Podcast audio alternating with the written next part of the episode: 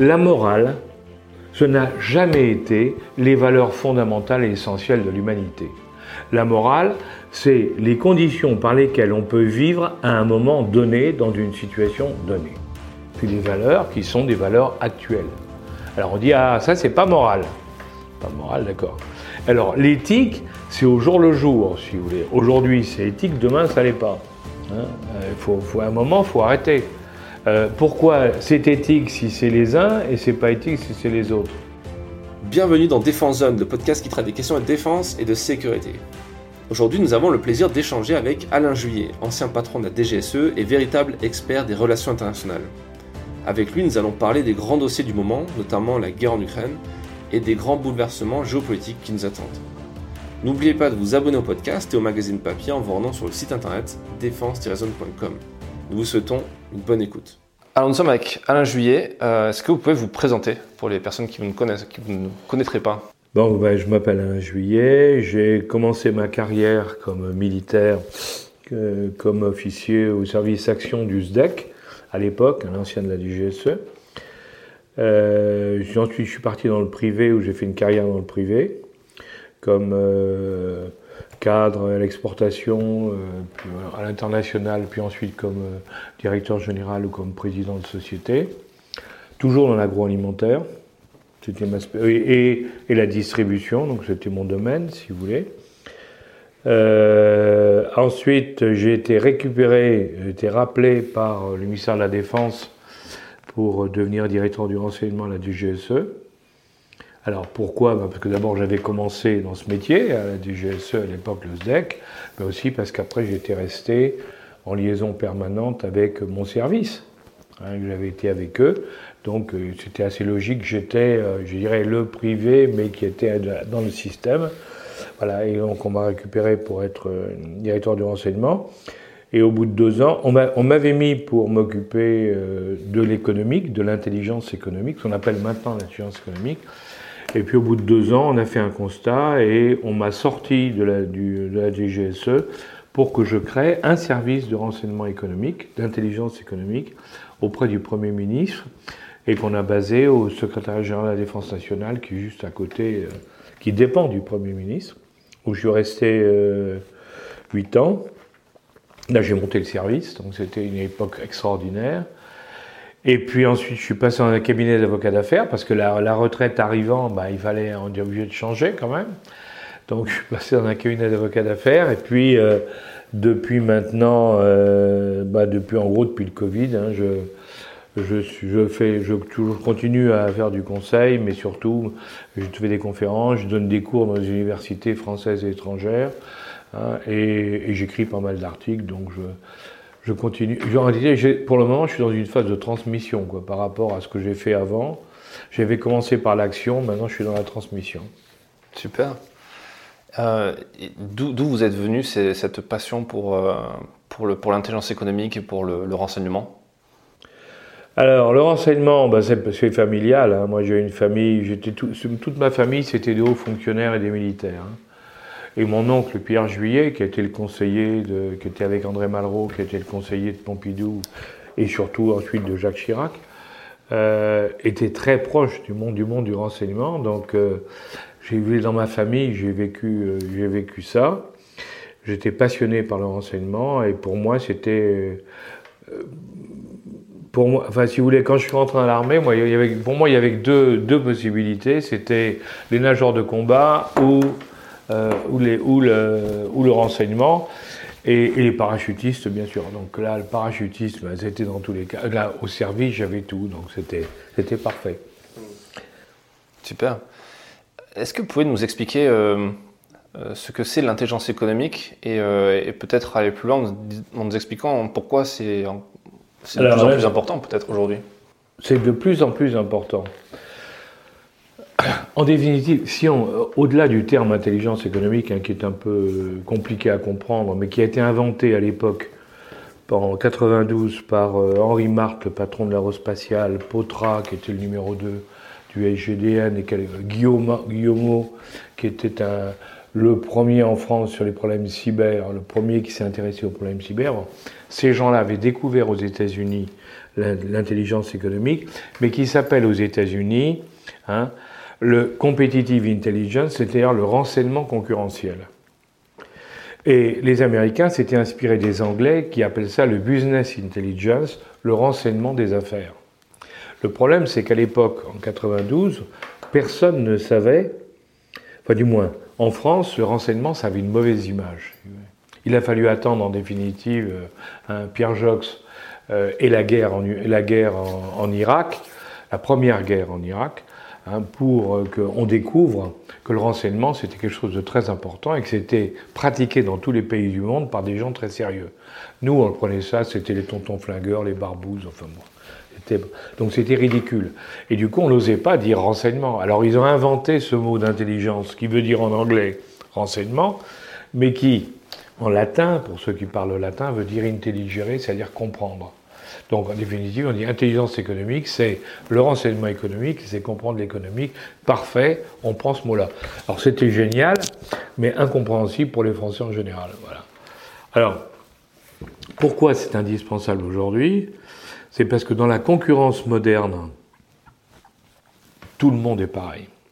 Le drame de notre, de notre civilisation, c'est que, si vous voulez, le chinois, le russe, l'américain, le français, l'anglais, qui vous voulez, ils sont tous formés dans les mêmes écoles, avec les mêmes bouquins, tout le monde se ressemble, et les plus intelligents, ou les plus doués, dans chacun des pays, sont les plus doués au niveau mondial et font à peu près la même chose. La seule différence, c'est la culture. Le Brésilien, il ne réagit pas comme le Russe ou le Chinois ou l'Américain. Ça, c'est vrai.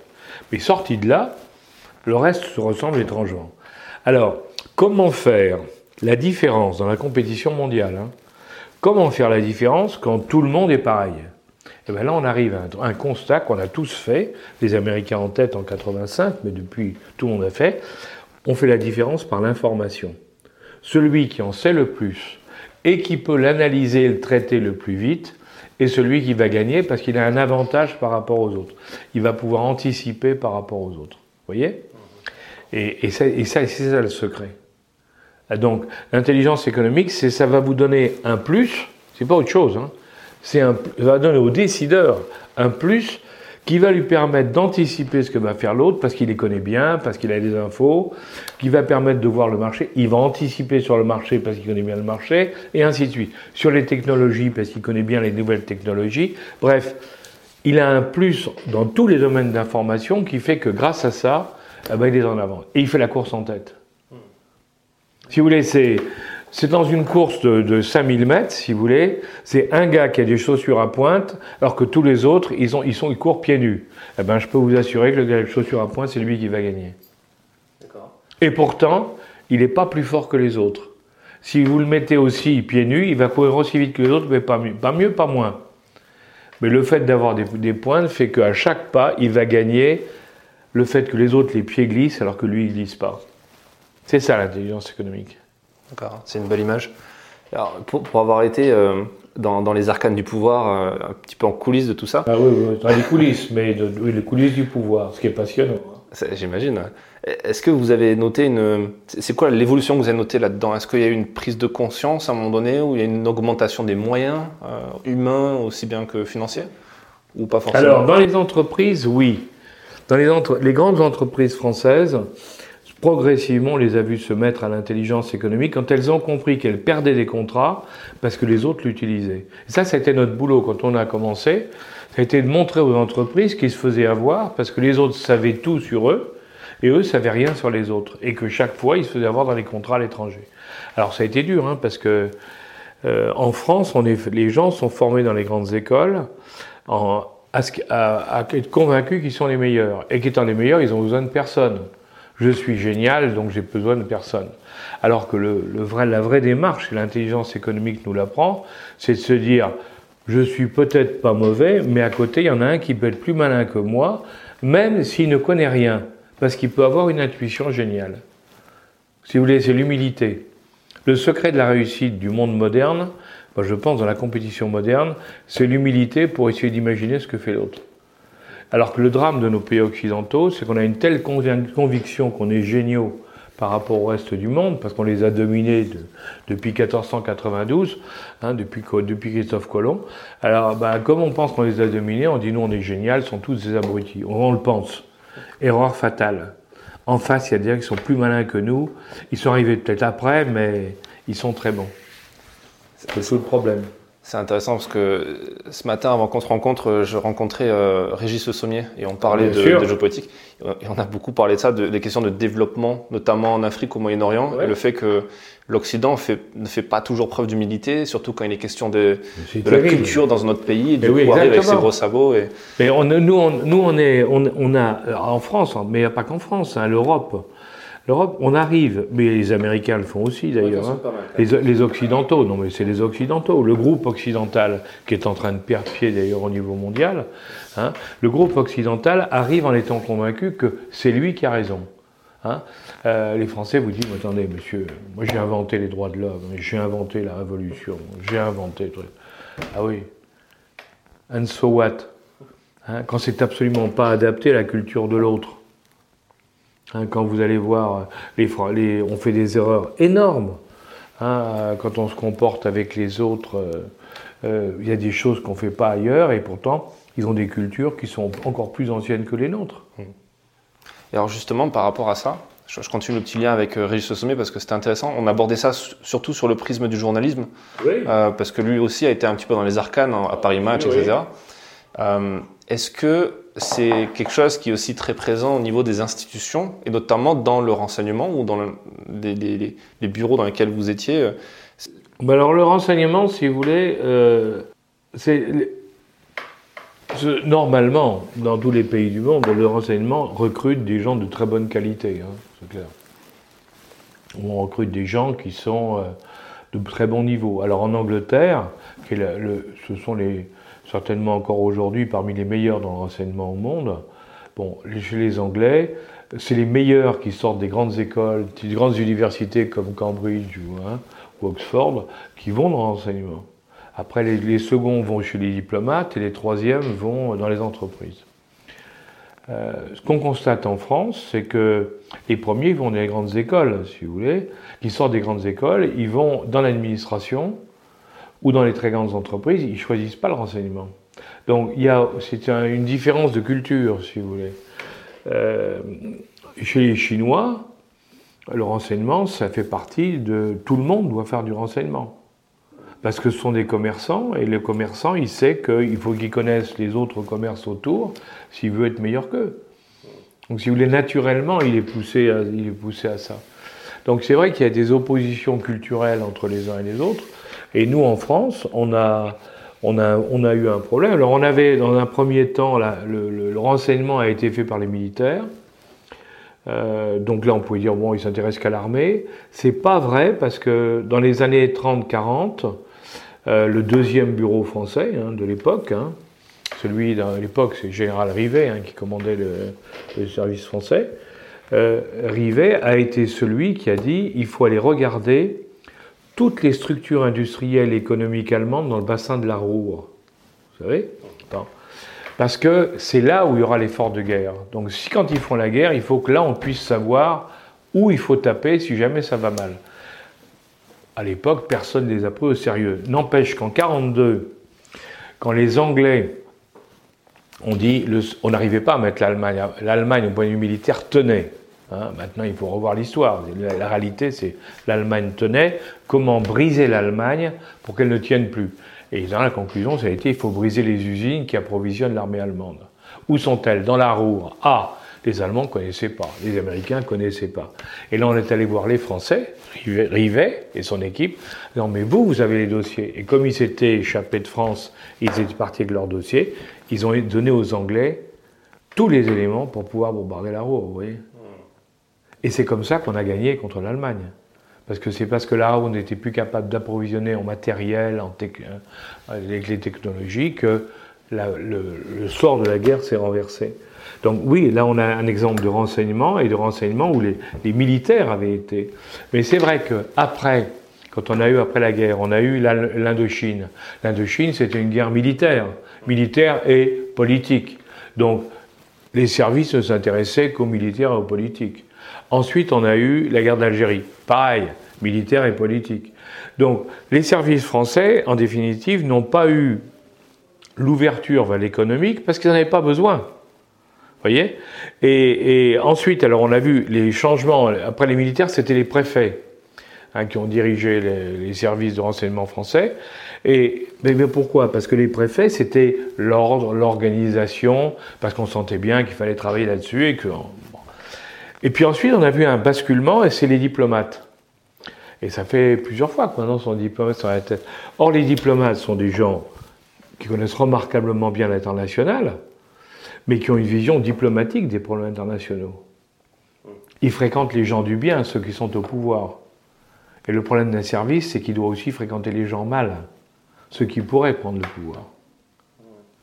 Et c'est tout le problème actuel, c'est que nous avons, un, il n'y a pas que nous, hein, il y a beaucoup de pays comme ça, euh, on a, en privilégiant la diplomatie par rapport au reste, on a perdu une partie des capacités de renseignement qui nous en avaient besoin pour comprendre ce qui se passe en face. D'accord. Alors, parlant de ce qui se passe aujourd'hui et, pour parler aussi un peu de prospective, euh, j'ai vu que vous aviez fait une vidéo, une excellente vidéo sur votre chaîne avec euh, Xavier Titelman, euh, qui est aussi passé dans le podcast d'ailleurs pour parler d'OSINT. Oui. Est-ce que le phénomène, est-ce que l'OSINT déjà n'est qu'un phénomène selon vous, un effet de mode euh, qui a été propulsé euh, beaucoup avec la guerre en Ukraine, ou est-ce que c'est résolument un avenir Ah non, pas du tout.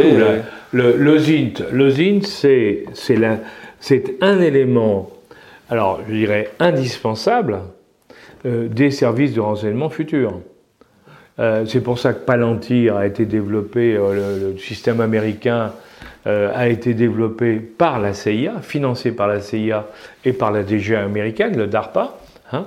Ils l'ont développé parce que c'était euh, le moyen pour eux d'avoir l'accès à un OSINT très, très important, utilisant toutes les possibilités sur un problème donné. Alors nous, nous on le découvre, alors nous on en parlait, on le connaît l'OSINT, hein, on en a parlé depuis longtemps, mais le problème c'est qu'au niveau des États parce que l'OSINT, il y a des technologies, mais il faut les financer. Il y a des organisations, il faut les financer. Hein. Donc, euh, on, constate qu'aujourd'hui en France, on n'a rien sur l'OSINT, on n'a rien du tout par rapport aux autres. On a des petites, euh, une pléiade de toutes petites entreprises, mais les grosses entreprises, aussi bien de la défense que d'ailleurs, pour le moment, il n'y en a pas une qui soit du vote Palantir. D'ailleurs, il y a, une demande qui est faite, un appel d'offres qui est fait par le ministère de la Défense, hein, euh, pour justement. Et il y a, je crois qu'il y a trois, quatre concurrents, trois gros et un peu moins gros, qui sont en train de dire mais nous on est capable de faire un palantir à la française. C'est indispensable. Parce que si on n'a pas ça, on dépend des autres. Or, dans, dans, la, dans la cyber, il faut savoir, il faut arrêter d'être un enfant de cœur. Hein, si les autres vous donnent un système, évidemment, ils en ont une copie. C'est normal. Et entre parenthèses, s'ils ne le faisaient pas, ce seraient des imbéciles. Justement, est-ce que ça poserait pas des questions éthiques en France dont on attendez, se attendez, alors, l'éthique, moi j'ai toujours adoré ça. Hein. Euh, c'est très beau, c'est magnifique. Hein. mais, mais dans la réalité du monde, il faut arrêter. Est-ce que vous croyez que quand les Américains, euh, quand ils font la chasse aux gars d'Al-Qaïda, qu'ils les mettent dans des prisons hors de chez eux pour pouvoir les torturer sans problème, parce que la loi l'interdit chez eux, hein, et qu'on les met à Guantanamo, vous croyez que c'est éthique? Personne ne dit rien. Ah oui. Et de tous les côtés. J'aurais pu vous citer d'autres pays, hein, je ne suis pas du tout. Euh, mais là, c'est flagrant, si vous voulez. Non. L'éthique, c'est un moyen. Si vous voulez, la morale, ça, là, je m'excuse, je vais parler de mots de philosophie. La morale, ce n'a jamais été les valeurs fondamentales et essentielles de l'humanité. La morale, c'est les conditions par lesquelles on peut vivre à un moment donné dans une situation donnée. Les valeurs qui sont des valeurs actuelles. Alors on dit ah ça c'est pas moral. Pas moral, d'accord. Alors l'éthique, c'est au jour le jour, si vous voulez. Aujourd'hui c'est éthique, demain ça l'est pas. Hein euh, il faut, faut, à un moment, il faut arrêter. Euh, pourquoi c'est éthique si c'est les uns et c'est pas éthique si c'est les autres? Et du coup, c'est pas compliqué quand on est au service du politique. Bah, justement, et quand on est au service du, du, Premier ministre qui va dire. Ah, mais la noblesse, la noblesse du métier du renseignement, si vous voulez. Le, il y a un général allemand qui s'appelait Runge, qui était le patron des services allemands pendant la Première Guerre mondiale. Alors, il a dit une phrase qui a été reprise par plein de gens après, mais c'est lui qui en est l'origine. Et il a dit Le métier du renseignement, c'est un métier de voyou fait par des seigneurs. Et c'est la clé de la chose. C'est-à-dire que pour pouvoir faire ce type de métier, bien, je dis bien, bien, il faut être, avoir des valeurs personnelles extrêmement fortes, extrêmement fortes, parce que vous n'êtes pas un mercenaire, vous n'êtes pas prisogyne, hein, vous n'êtes pas un mercenaire. Vous êtes quelqu'un qui travaille pour votre pays, qui allait enfreindre régulièrement les lois de votre pays et les lois d'ailleurs, mais vous allez le faire en toujours respectant un cadre de valeur qui est le vôtre, qui est le cadre d'un service de renseignement. C'est pour ça que c'est si grave aujourd'hui. Vous... savez, moi, quand je suis rentré dans les services, pas un secret, ça, ça peut, le dire, hein, même si on est tenu par le secret, euh, quand on rentre dans les services, d'abord on signait une lettre en disant jamais de ma vie je m'engage à ne jamais révéler quoi que ce soit de ce que j'ai pu voir, entendre durant mon activité au service. Premier point. déjà. Hein. Et le deuxième, c'est que, évidemment, on vous disait, euh, vous êtes militaire, mais dans les services, les promotions, vous les aurez à l'ancienneté, jamais au mérite. Vous n'aurez pas de décoration. On n'était pas décoré à l'époque pour ce qu'on pouvait faire. Vous n'aurez pas de décoration, vous n'aurez rien. Parce que si vous attendez des décorations et promotions, allez dans l'armée conventionnelle, nous, c'est pas ça. Donc, si vous voulez, c'est un, mode complètement différent du reste. Où vous travaillez par passion pour un métier que vous adorez. Ça veut dire que ça limite beaucoup dans le recrutement. Il faut trouver des gens qui ont une humilité. Ben, quand on voit aujourd'hui ce qui se passe, on voit qu'on a dérivé dans tous les sens. Les gens se mettent à raconter, ah, y compris les directeurs, les gens se mettent à raconter leur mémoire dans tous les sens. C'est invraisemblable. Non, mais c'est vrai, c'est invraisemblable. Comment peut-on Hein, comment peut-on se comporter comme ça? C'est contraire, si vous voulez, au sérieux. Mais, mais c'est aussi, c'est parce que moi je vous parlais d'une morale et d'une éthique de l'époque, et la morale et l'éthique aujourd'hui, elle n'est pas la même. Ne serait-ce pas les journalistes vont vous dire il faut que vous parliez. C'est un devoir pour vous de raconter ce que vous avez vécu. Ben non. Mon honneur, c'est de ne pas parler. Ah, c'est très intéressant. D'ailleurs, en parlant de. Vous parlez de Palantir, c'est vrai qu'on n'entend pas trop parler de ça, mais ce projet de Peter Thiel qui est, quand même à la fois brillant et effrayant.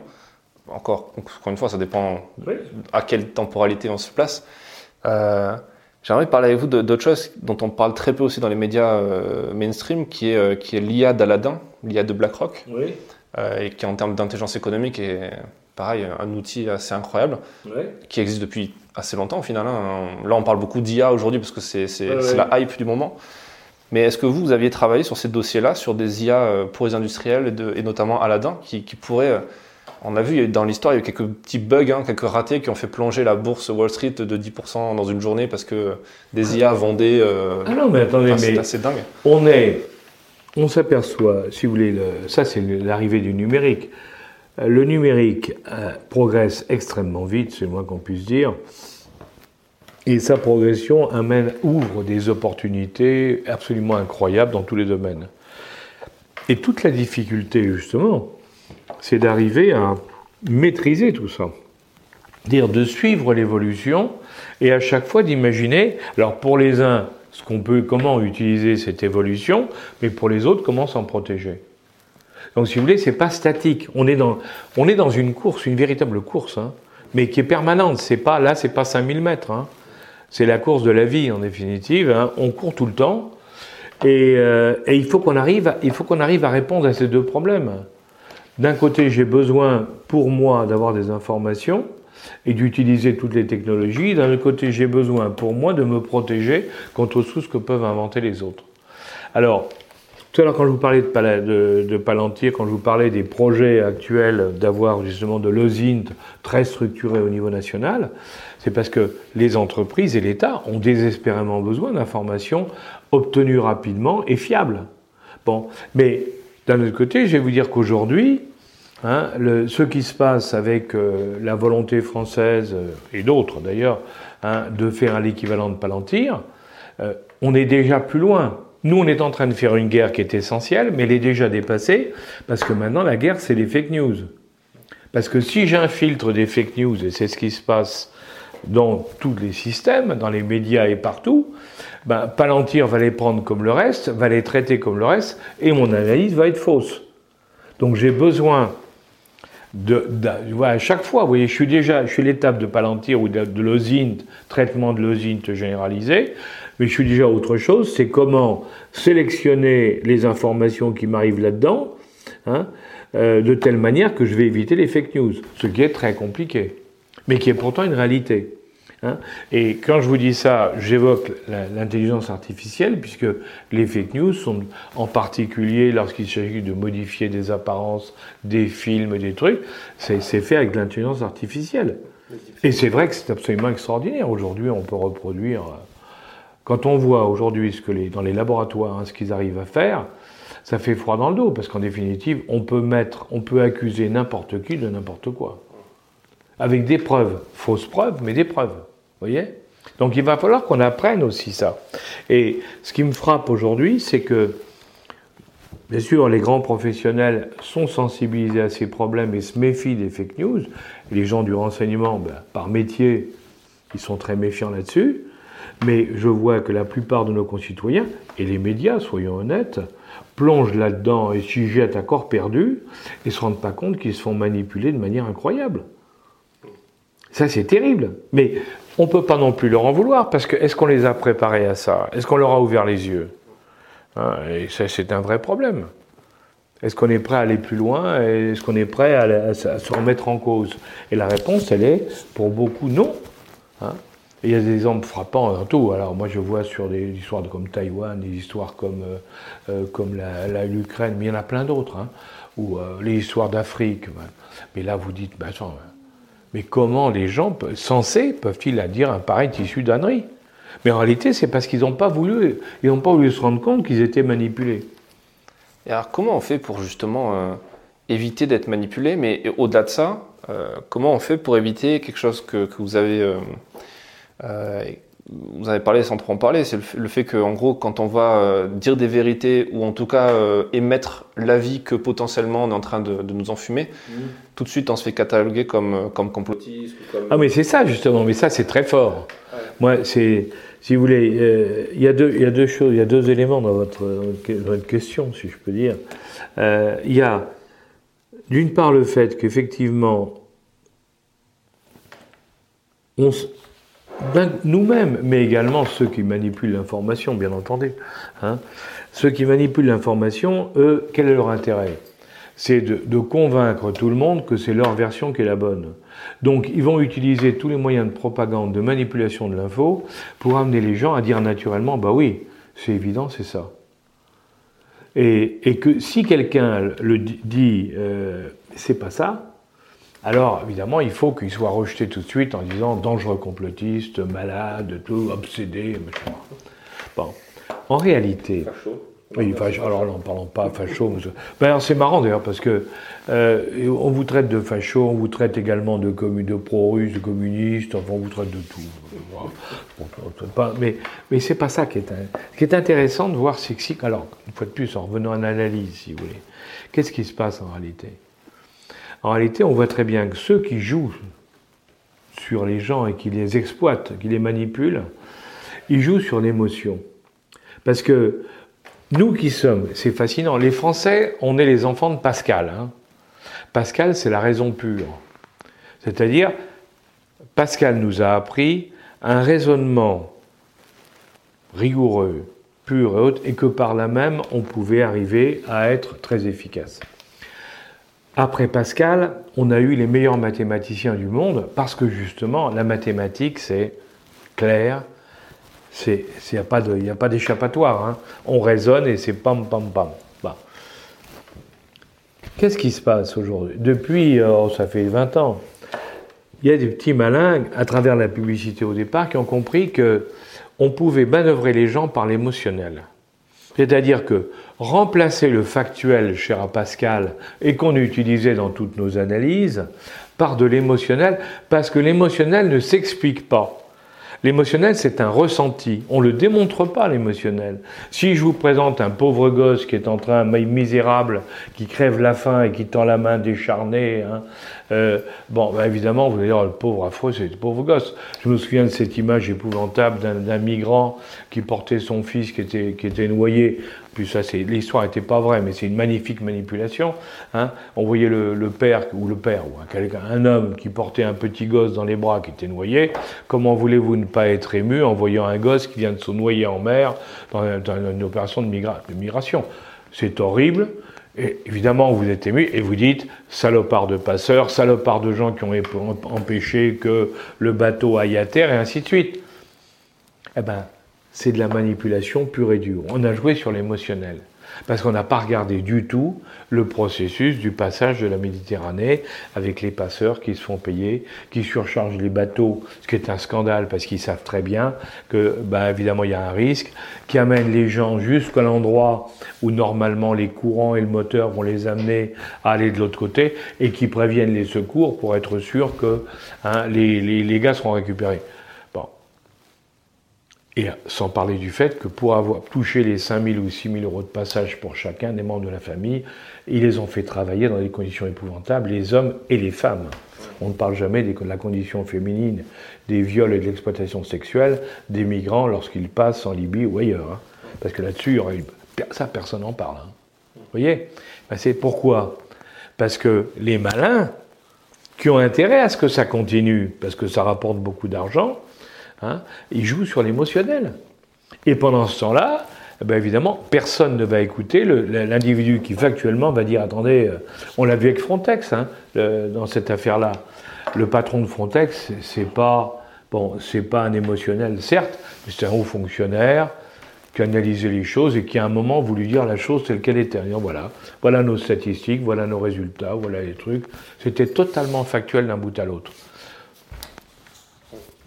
Comme disait Béard, hein, le premier qui dit la vérité, il faut l'exécuter. Il a été viré. C'est clair.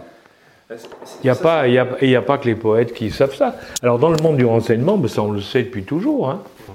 Et même dans le milieu entrepreneurial, ça se sait aussi, puisque, les, comme l'a dit, les publicitaires ont compris que ce qui fonctionne dans le cerveau humain, c'est d'abord le pathos, Mais oui, avant le légos, exactement. avant l'éthos. Mais oui, exactement. Et du coup, être capable de raconter une histoire pour... Euh, mais exactement. Alors le publicitaire, il sait raconter une histoire. Mais le publicitaire, jusqu'à maintenant, si vous il vendait un produit.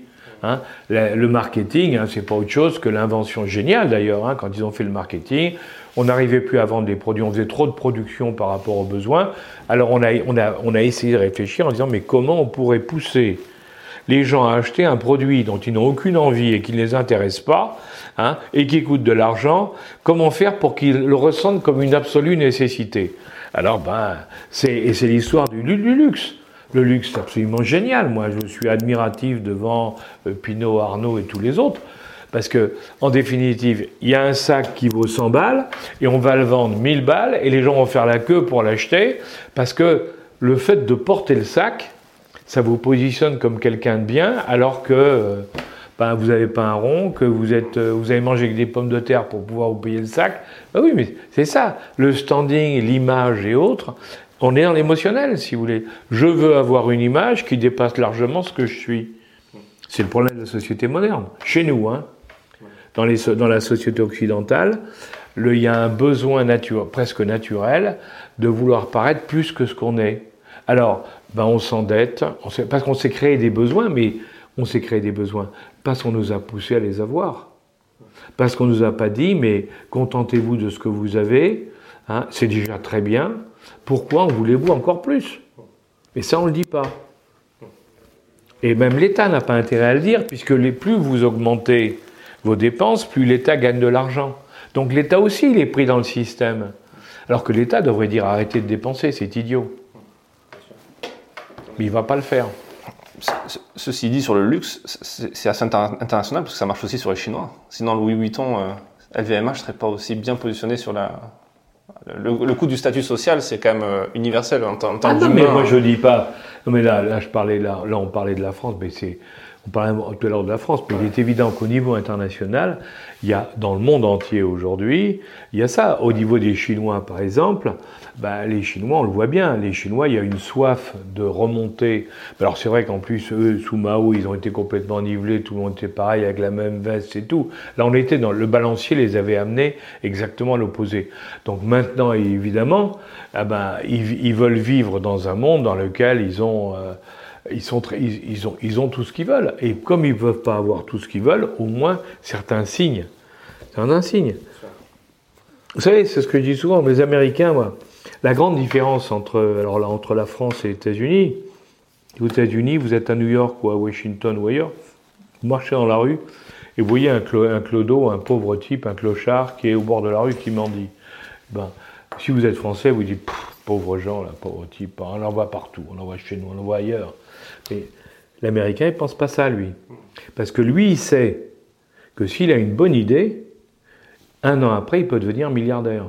Parce que le système social américain fait que si vous avez une bonne idée, eh ben, tout, malheureux que vous êtes, eh ben, vous allez gagner des fortunes. Ce qui est totalement impossible en France.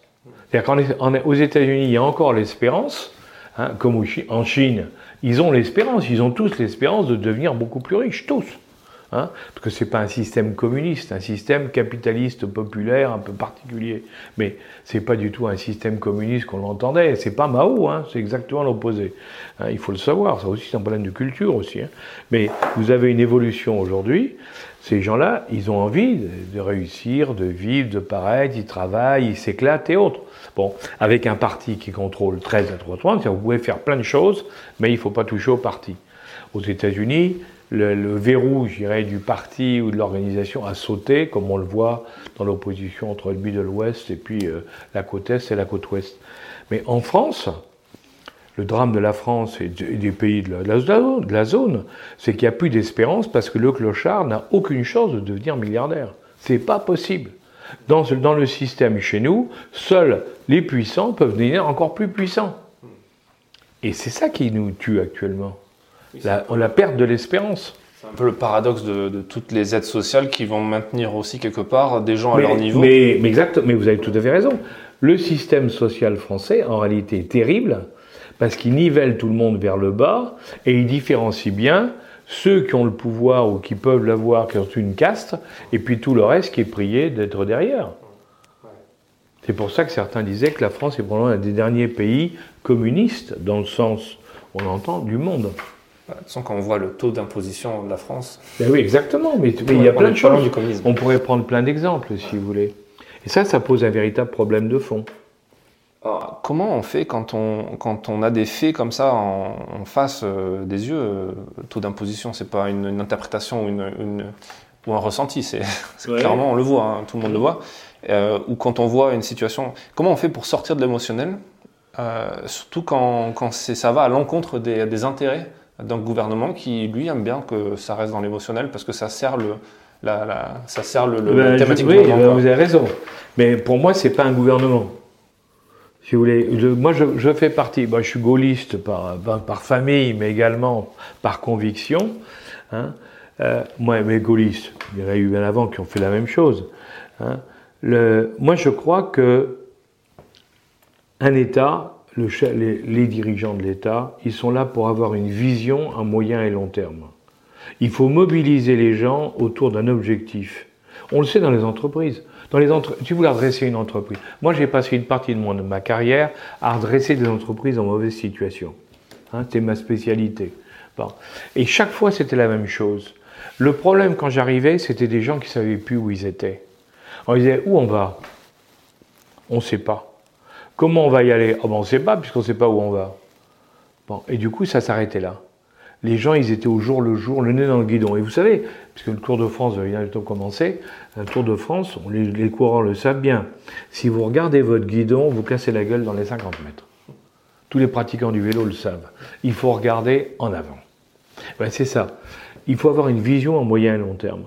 Si vous avez une vision à moyen long terme, vous allez dire voilà où on veut aller, et l'esprit humain à ce moment-là va imaginer des chemins pour y aller, des solutions pour y aller.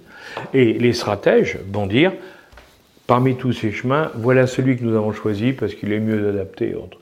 Et donc, tous les efforts vont être faits pour avancer sur ce chemin. Donc, si vous voulez, là, on est dans une logique. Et là, on est dans la logique, on est dans les faits. Parce que vous allez dire, pour atteindre cet objectif, on a, je fixe cinq étapes, ou quatre étapes, ou six étapes, qui seront celle-là, celle-là, celle-là, dans tel calendrier. Et tout le monde va se mobiliser là-dessus.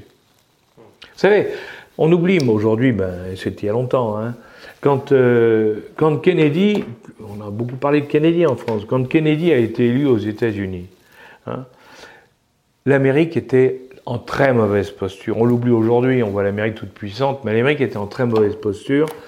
Les Russes venaient d'envoyer non seulement un satellite, le Sputnik, mais ils venaient d'envoyer Gagarine, le premier homme dans l'espace, qui avait tourné. Et les Américains, ils venaient d'envoyer un pamplemousse sur une fusée qui s'appelait Vanguard, pamplemousse, un truc qui faisait 10 kg ou 15 kg, et la fusée avait explosé à 1000 km d'altitude. Donc c'était la honte absolue. L'Amérique était en train de chuter. Qu'est-ce qu'il a fait? Moi, je n'aime pas, particulièrement Kennedy parce qu'il a eu des côtés très épouvantables. Mais qu'il a eu un coup de génie. C'est que quand il, est arrivé au pouvoir, il a dit, devant la honte de l'Amérique, il disait nous sommes déclassés. Hein, il a dit dans dix ans, nous serons sur la Lune. Et quand vous regardez, il fallait être gonflé, alors que sa fusée venait d'exploser, qu'ils n'étaient pas foutu d'envoyer un pamplemousse dans l'espace, de dire dans dix ans, on sera sur la Lune. Eh bien, dix ans après, ils y ont été. Mais comment? Alors, en prenant des risques incroyables. Ah, si on avait le principe de précaution qu'on applique en France, jamais on n'aurait envoyé les Américains sur la Lune. Hein. Parce que les risques qu'ils ont pris étaient incroyables. Et les hommes qui leur ont donné l'ordre d'y aller savaient parfaitement les risques qui étaient pris par les. Mais les gars le savaient aussi. Hein. Ils savaient très bien. Mais ils l'acceptaient parce parce qu'ils adoraient leur pays, ils avaient foi en l'avenir. Enfin bon. Mais quand vous regardez, pendant ces dix ans, toute l'Amérique s'est mobilisée. Tout le monde avait qu'une idée en tête, il faut qu'on les mette là-haut. Et l'Amérique a retrouvé une âme, a retrouvé l'esprit des pionniers, hein, a retrouvé la conquête de l'Ouest, hein, et ils sont arrivés sur la Lune. Et puis après, eh ben, on est retombé dans le train-train. Bah ouais, mais ça coûte cher. Ah ouais, mais c'est on fait prendre trop de risques aux gens et ainsi de suite. Et l'Amérique a commencé à replonger. Sommes-nous capables d'envoyer des gens dans la Lune? Pour le moment, la réponse, elle est clairement non. D'ailleurs, on ne se pose même pas la question. Ouais, c'est ça. c'est d'autres pays qui se la posent, quoi.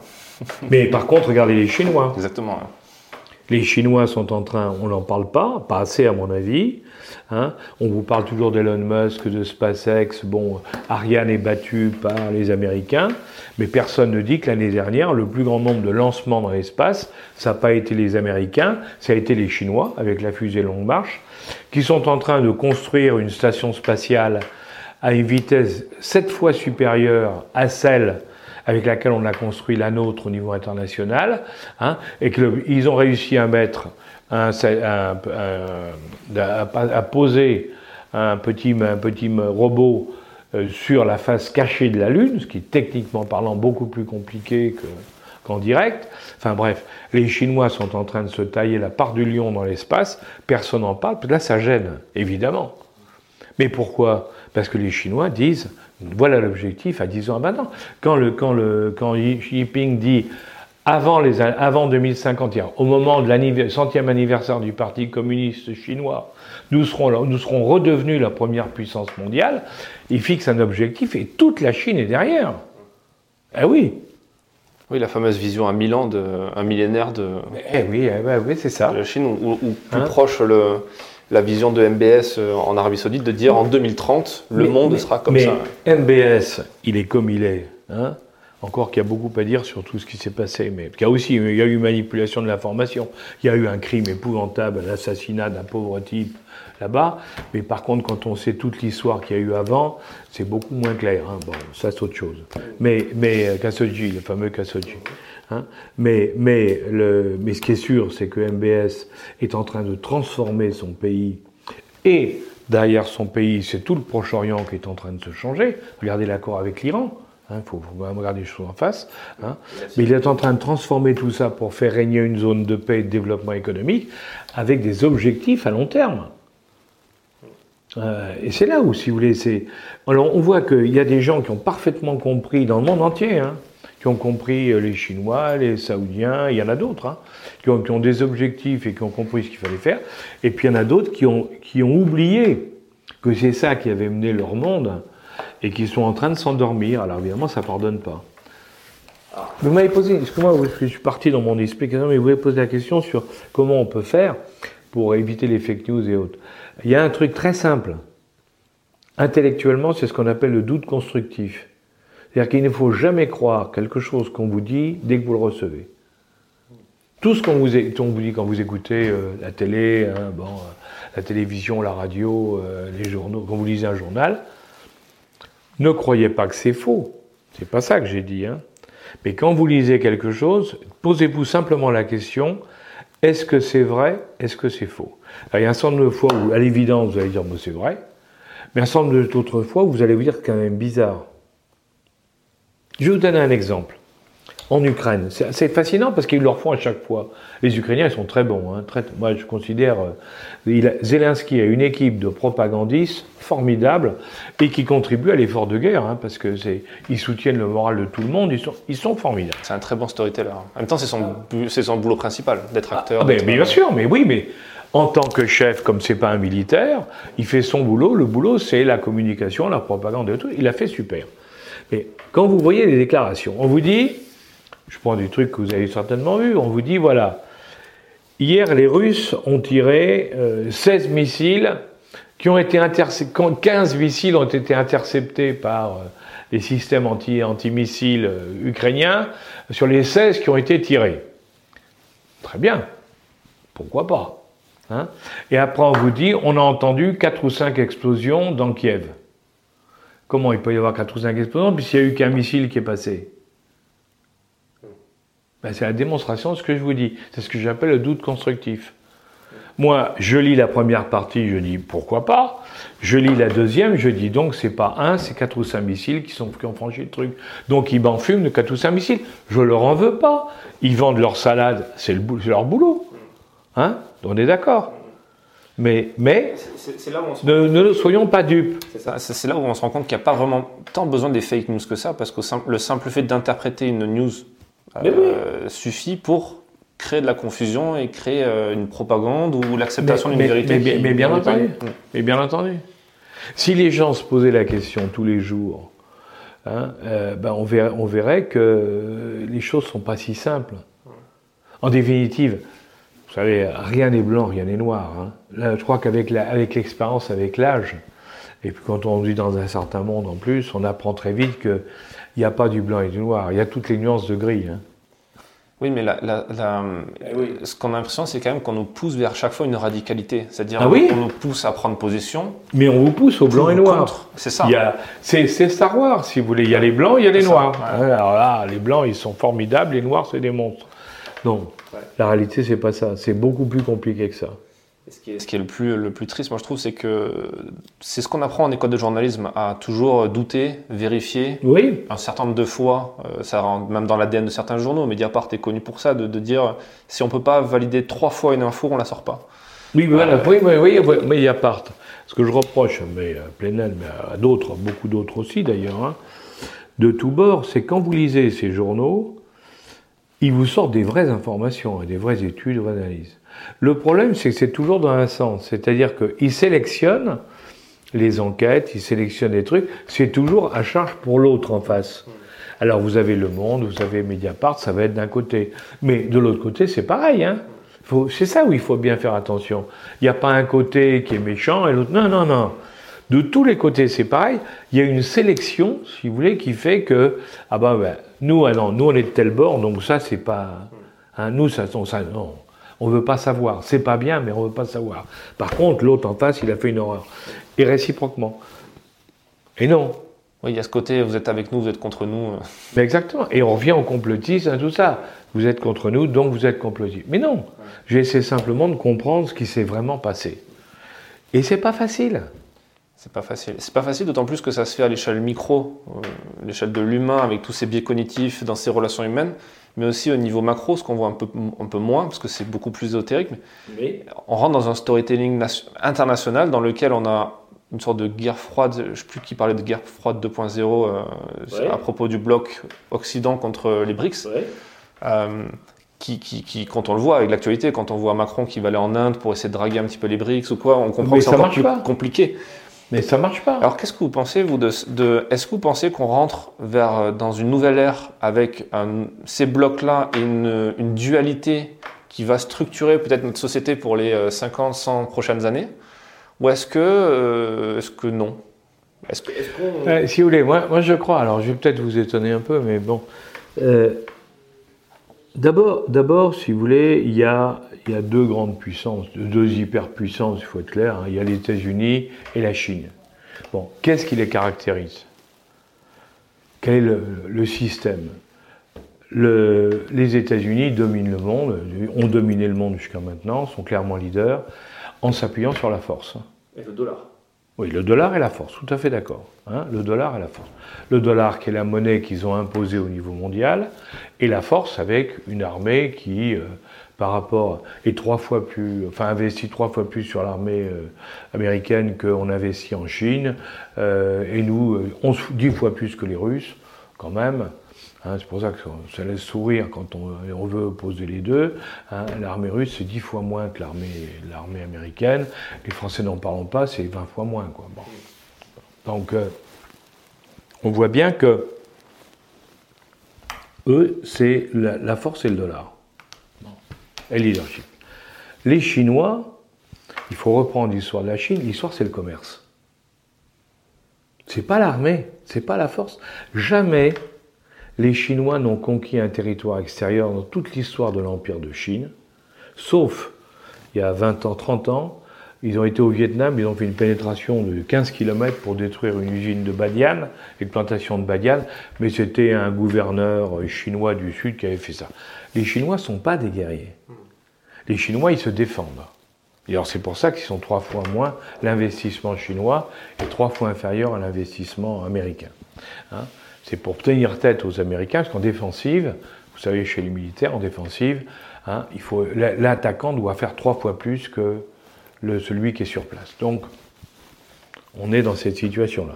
Ça change un peu, non? Avec quand même la base à Djibouti de 10 000 hommes, alors, oui, mais non, mais ça ne veut pas dire, ça veut pas dire qu'ils font, ils déploient pas. Quand vous avez un, budget qui fait le tiers du budget euh, américain de plus de 200, 200 milliards et qui fait euh, donc euh, 4, 5 fois, 6 fois le budget français, bon, c'est clair que vous pouvez mettre des bases. Hein. Nous, on avait des bases en Afrique dans deux ou trois endroits. Ils en foutent une à Djibouti, une, à, une au Pakistan, enfin bon. Mais, et, et les îles, hein, ils ont les îles dans lesquelles ils mettent des trucs, mais globalement, c'est pas un pays guerrier. C'est ça que je veux dire. C'est un pays, si vous voulez, commerçant. Pourquoi je vous dis ça? C'est parce que ce pays est le leader des BRICS. Maintenant, c'est clair.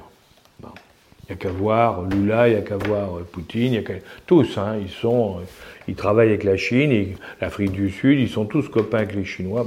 Ce qui est intéressant de voir, c'est que tous ces pays-là, en définitive, ne sont pas des pays guerriers les BRICS. Ce sont des pays qui veulent développer le commerce au profit de leur population. Donc en définitive, on a les Occidentaux, enfin les États-Unis avec nous derrière qui suivons, qui sommes les guerriers et qui avons contrôlé le monde par la force, faut dire la vérité. Et de l'autre côté, on a un, un, groupe de pays, les BRICS, qui est en train de s'agrandir, et qui lui veut se développer en développant les échanges et le commerce, mais non pas sur une base mondiale imposée avec le dollar et autres, mais sur une base multipolaire, avec chaque zone ayant sa spécificité et travaillant avec les autres dans le respect de la spécificité des autres. C'est ça qui est en train de se passer. Et c'est passionnant d'ailleurs, hein, parce qu'on le voyait venir, ça fait, allez, moi je vois dans les milieux dans lesquels je travaille, ça fait 10-15 ans qu'on en parle. Mais on pensait tous que ça mettrait 30 ans, 40 ans à arriver. Et c'est vrai que la guerre en Ukraine a été un formidable accélérateur en révélant aux Occidentaux qu'on était complètement isolés. Parce que c'est ça la réalité, on est complètement isolés. Quand le président Macron dit Mais moi je vais aller voir les BRICS, tout le monde est paniqué parce que les BRICS, ils vont se réunir en novembre, vous savez, hein, et on va s'apercevoir qu'ils représentent aujourd'hui plus, avec les gens qui vont arriver dedans, les pays qui vont arriver dedans, ils représentent plus, beaucoup plus que le G7, Hein Donc c'est devenu la première puissance politique et économique du monde, les BRICS. Ils sont en train d'ouvrir une banque qui va concurrencer le FMI. Enfin, ils l'ont ouverte, mais ils la développent. Bon, ils sont en train de remplacer le dollar par d'autres monnaies. Hein ils ont un système d'échange à la place du SWIFT qui était à Bruxelles. Ils ont un système d'échange qui a été construit par les Chinois. Bon, de tous les côtés, ça, le, le, bateau occidental prend l'eau. Ils rachètent de l'or. Oui, et ils, ont remplacé le dollar par les talons or. Entre parenthèses, moi, moi, ça me rappelle le général de Gaulle disant il faut qu'on qu'on retrouve les talons or parce qu'on ne peut pas dépendre du dollar, sinon on est complètement manipulé par les Américains. Bah, il n'avait pas tort. Hein. Seulement, nous, on n'a pas pu le faire, on n'a pas su le faire, on n'a pas pu le faire. Bah, eux, ils sont en train de le faire. Et alors, dans cette, dans cette prospective, euh, qui, effectivement semble euh, ultra cohérente, est-ce qu'on risque pas une escalade de la violence, sachant que si on enlève le dollar, qu'on enlève SWIFT euh, de l'équation, il reste plus que la force militaire aux États-Unis il reste plus que cet outil de domination. C'est oui, vous avez raison. C'est bien pour ça que tout le monde, tout le monde légitimement s'inquiète des réactions américaines, parce qu'on voit bien que les Américains c'est le piège de Thucydide, vous savez, c'est l'histoire du piège de Thucydide qu'on connaît bien, ce que les stratèges connaissent bien. Hein. Euh, quand un, pays qui est dominant euh, voit qu'un autre risque de le dominer, il y a un moment, il est tenté de lui faire la guerre pour l'éliminer. Jusqu'au moment où celui qui est en train de devenir dominant est tellement puissant que c'est trop tard. Donc il y a un espace de temps, hein, et les spécialistes disent que l'espace de temps il est entre 2027 et 2035. Donc on a un risque effectivement de guerre provoqué par les États-Unis entre 2027 et 2035. Il faut dire la vérité, c'est ça le risque. Donc Taïwan, c'est un peu les thermopiles. Alors pas, pas Taïwan justement, parce que Taïwan, pour le moment, personne, les Américains ne veulent pas faire la guerre pour Taïwan. Pour une raison très simple. C'est qu'à Taïwan, vous avez les usines de microprocesseurs. Toute l'industrie américaine de pointe, y compris les fameux missiles, l'armement et autres, dépendent des microprocesseurs fabriqués à Taïwan. S'il y a la guerre, ils peuvent plus exporter les microprocesseurs, l'Amérique est arrêtée. Nvidia va être tellement une bulle aussi que. Voilà. Donc, qu'est-ce qui s'est passé? Trump, c'est Trump qui a compris le truc le premier. Il est malin, il était très malin. Il a obligé les Taïwanais à construire deux usines aux États-Unis. Il y a actuellement deux usines de microprocesseurs en construction aux États-Unis. Elles devraient être terminées vers 2025, donc Partons du principe qu'en 2026, elles sont opérationnelles. Et à ce moment-là, même s'ils bombardent Taïwan, même s'ils s'en foutent, puisque de toute manière, eux, leurs microprocesseurs, ils seront aux États-Unis. Quel intérêt, sachant que si c'est fabriqué sur le sol américain, il y aura les contraintes américaines, à savoir le droit du travail, le. Ah oui, mais parce qu'ils ont obligé, compte tenu qu'ils étaient les plus gros acheteurs, ils ont obligé les Taïwanais, ils n'ont pas donné de choix aux Taïwanais, ils ont dit c'est simple, hein vous êtes prié d'installer une usine aux États-Unis. Les Taïwanais, qui sont des gens d'affaires, ont dit bon, dans le fond, ben, on met des usines là-bas. Et à mon avis, avec, en disant bon, ben, si jamais un jour il y avait un problème, on, ben, aura des usines là-bas qui marcheront ou qui ne marcheront pas, et puis on aura nos usines ailleurs. Ils sont. Vous savez, les Taïwanais, c'est des commerçants aussi, il hein. ne faut pas l'oublier. Hein. C'est des Chinois. Hein. Ouais, par contre, c'est une très mauvaise opération pour eux parce que du coup, ça devient, ah, bien sûr. fusible. bien sûr, parce qu'en réalité, ça, ça, ouvre une période de risque dès, que, dès, que, les Américains auront leurs usines de microprocesseurs. En attendant, ils vont surtout pas tirer, ils vont pas faire la guerre. Et quant aux Chinois, contrairement, il faut, il faut relire Yiping parce que là tout le monde en parle, mais personne n'a lu les déclarations de Yiping. Qu'est-ce qu'il a dit Yiping Il a dit Taïwan fait partie de la Chine. Taïwan restera toujours dans la Chine. Hein. Si par contre quelqu'un veut nous enlever Taïwan, nous interviendrons. C'est clair et net. La situation actuelle leur va très bien. Il ne faut pas l'oublier, exactement comme Hong Kong leur a été très bien pendant 30 ans. Hein, pour les Chinois, c'est la même chose.